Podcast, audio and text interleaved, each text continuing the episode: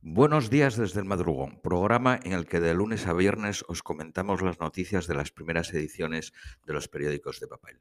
Comenzamos por las de hoy, martes 13 de octubre. Eh, la razón, el ABC y la vanguardia eh, se han puesto de acuerdo y prácticamente tienen el mismo titular. Vivas al rey y abucheos al gobierno en el 12 de octubre. Sin embargo, no abuchearon a Sánchez, al presidente, porque entró por otro lado que el resto de las autoridades.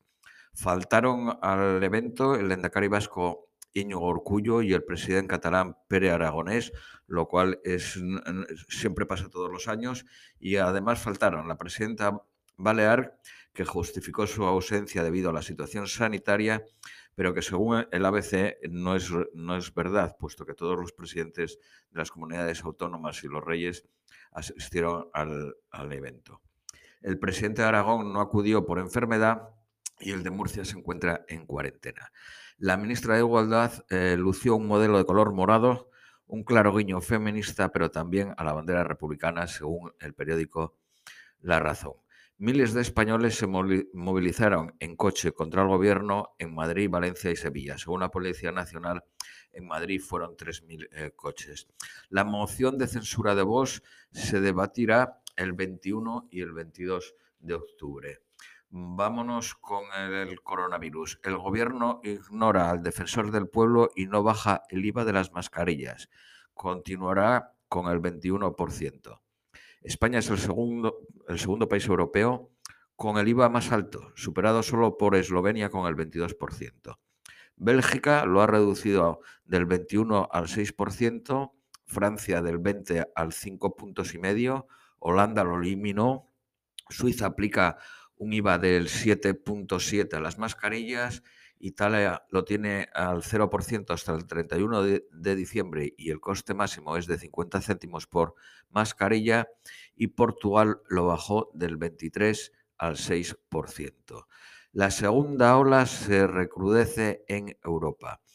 En la, en la primera posición está la República Checa con 493 infectados por cada 100.000 habitantes. Le sigue Bélgica con 402. Países Bajos 364. España en cuarta posición con 308. Quinto Francia con 293. Reino Unido con 253.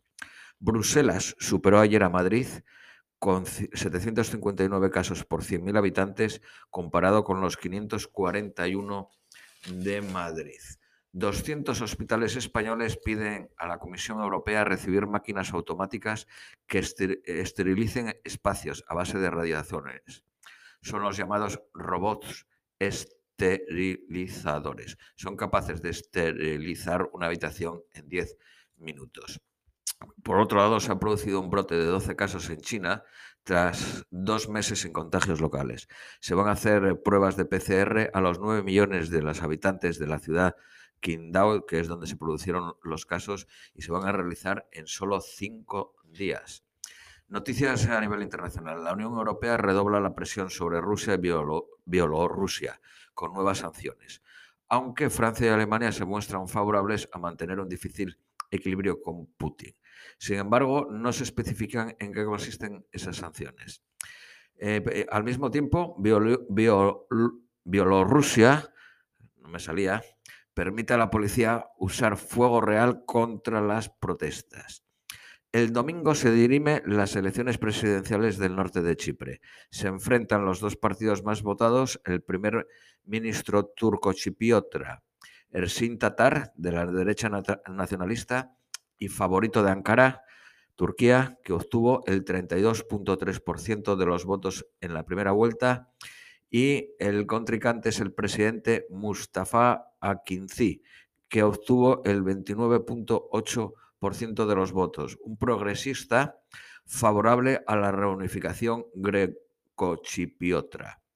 El domingo también se celebran elecciones en Bolivia en un clima tenso después de haberse anulado los comicios del año pasado que provocaron el exilio de Evo Morales.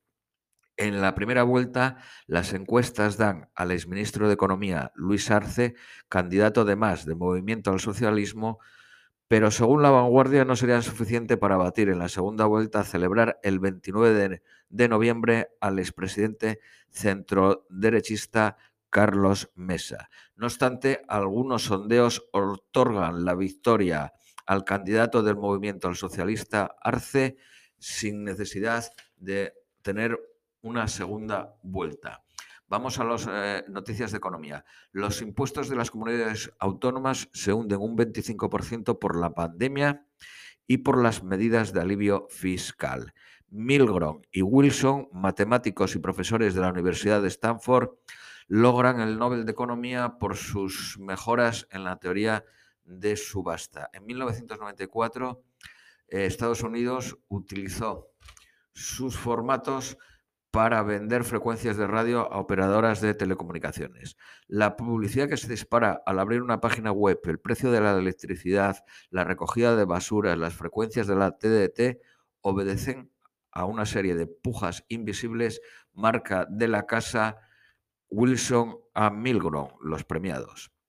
El desempleo en la OCDE bajó hasta el 7.4 Inspección comienza a multar por la ley de teletrabajo desde hoy.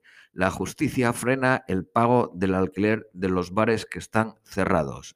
ANFAC, la patronal del automóvil, reclama que no se suba el impuesto de, matriculación, que tendría lugar el 1 de enero.